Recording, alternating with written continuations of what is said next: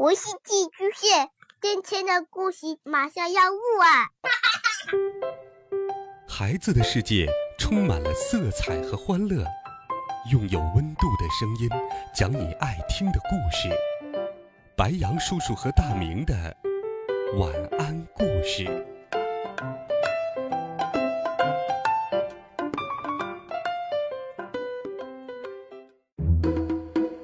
小朋友们、同学们，大家好，欢迎收听白羊叔叔讲故事。今天，白羊叔叔继续给小朋友们准备了《美猴王》系列丛书第十九册《大战九头怪》上。上一回我们讲到，唐僧师徒一行西行，来到了火焰山地界。当地人告诉师徒四人。要想灭火焰山的火，得去找铁扇公主借芭蕉扇。孙悟空想出了很多办法，最终是借到了芭蕉扇。灭了火焰山上的火，师徒四人继续前行。他们又往西走了很久，前面隐约出现了一片阁楼。孙悟空抬头一看，原来是一座城池。他告诉唐僧说：“师傅，前面的城池雄伟壮丽，应该是一个国家的成都。”唐僧师徒四人策马进城，只见街面上生意兴隆，又见人们个个衣冠华丽。正走着，忽又看见十多个和尚，个个披着枷，带着锁，沿门乞讨，好不凄惨。唐三藏叫住他们，问：“为什么有这样的遭遇？”众僧跪倒说：“长老，我等是金光寺含冤负屈的和尚，不敢在这里奉告实情，请跟我们到金山寺详细说给您听啊。”唐僧师徒四人随着他们来到了金光寺。只见里面禅堂寂静，香火冷清，柱子上还绑着六七个小和尚。唐僧看得心酸，直掉眼泪。这时候，寺中的僧人说：“此地名叫祭赛国，我这金光寺塔顶有佛宝舍利子，夜放霞光，昼喷彩气，引得周围国家的人都来朝拜。”三年前天降血雨，宝贝丢失，国王认定是我们偷的，将我们千般拷打，逮家问罪呀。说完，所有的和尚都跪了下来，一起磕头说：“昨晚我们做了一个同样的梦，说有个东土大唐来的圣僧会为我们伸冤，望爷爷垂怜，救救我们呢。”唐三藏说。待我先沐浴扫塔，访看了缘故，再奏明国王解救尔等。这些和尚听后，忙请求解开绑在柱子上的小和尚，好让他们去安排斋饭、烧水洗澡。八戒笑道：“ 这有何难？叫那个毛脸老爷去就是了。”孙悟空上前使了个解锁法，变，用手一抹。将绳子都解开了。小和尚们跑到厨房安排斋饭。吃完斋，唐三藏沐浴更衣，手里拿着一把新扫帚，要去扫塔。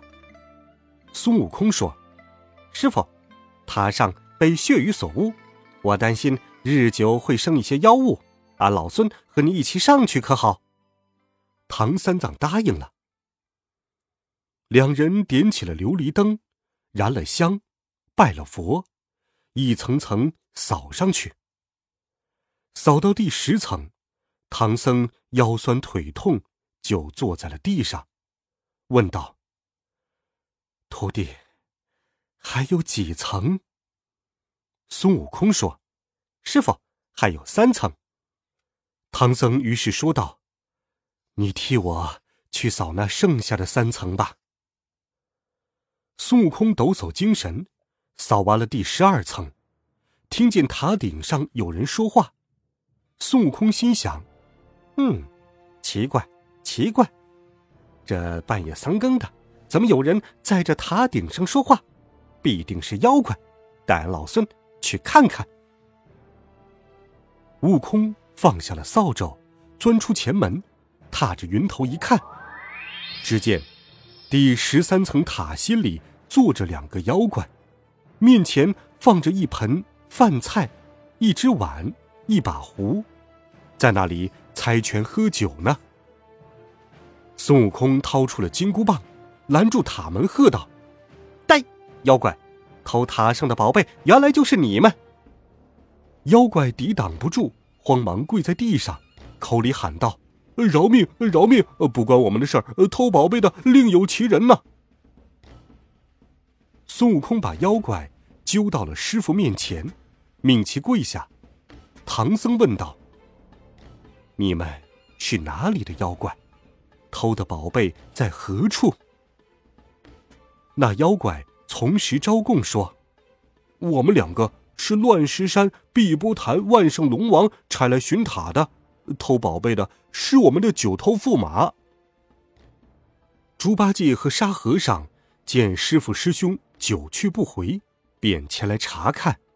听说抓了妖怪，八戒举起了钉耙，说道：“那既然取了口供，呃就打死他们吧。”孙悟空拦住说：“呆子，先留着活的，好去见国王，也好带着咱们去追宝贝呀。”猪八戒收了钉耙，把妖怪抓下了塔来。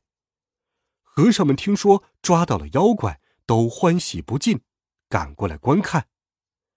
见夜色已深，和尚们决定守着妖怪，好让唐三藏师徒好好休息。第二天天刚蒙蒙亮，唐三藏穿上了锦襕袈裟，带上孙悟空来到了皇宫的门外，请求倒换官文。国王传旨。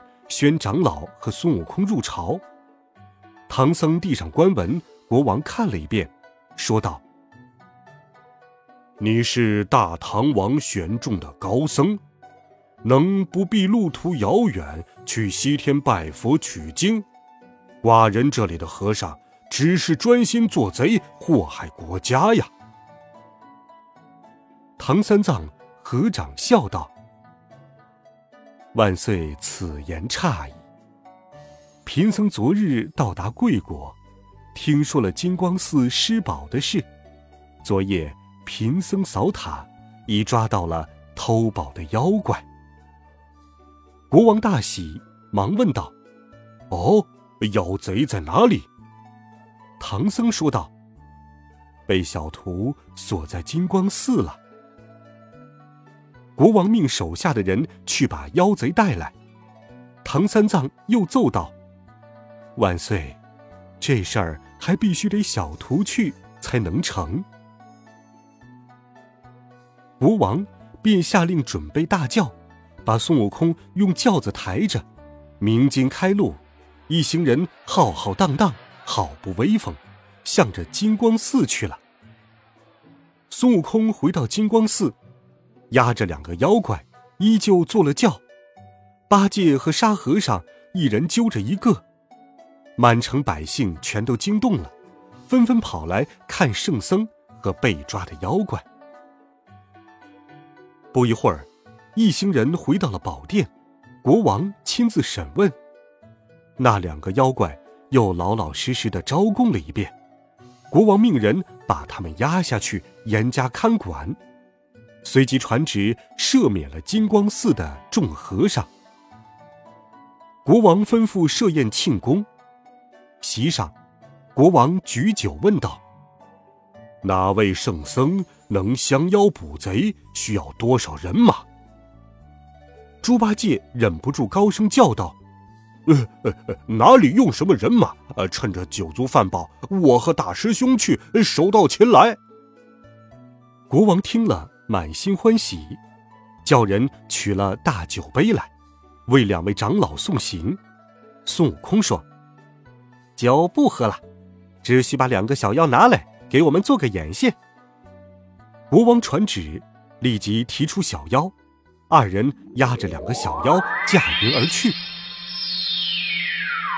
孙悟空和猪八戒来到乱石山碧波潭，将两个小妖丢进水里，喝道：“快去报告那万圣龙王，说俺老孙齐天大圣在此。”叫他马上送金光寺塔上的宝贝出来，饶他一家性命。那两个小妖逃回了水里，跌跌撞撞来到万圣龙王面前，将前后事细说了一遍。那老龙王听来者是孙行者齐天大圣，吓得魂不附体，哆哆嗦嗦的对驸马说道：“哎，贤贤贤婿呀。”别人来还好说，若是他来，不好打发呀。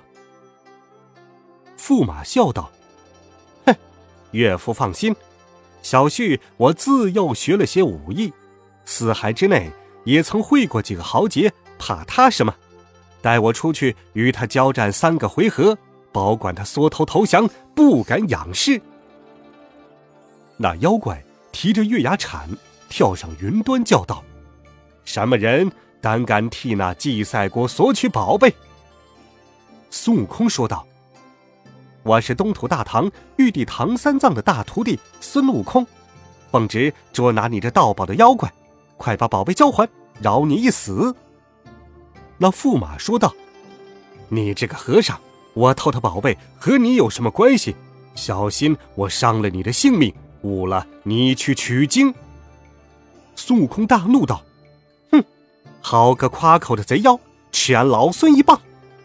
那驸马并不心慌，伸出月牙铲架住了金箍棒，两个人是战作一团。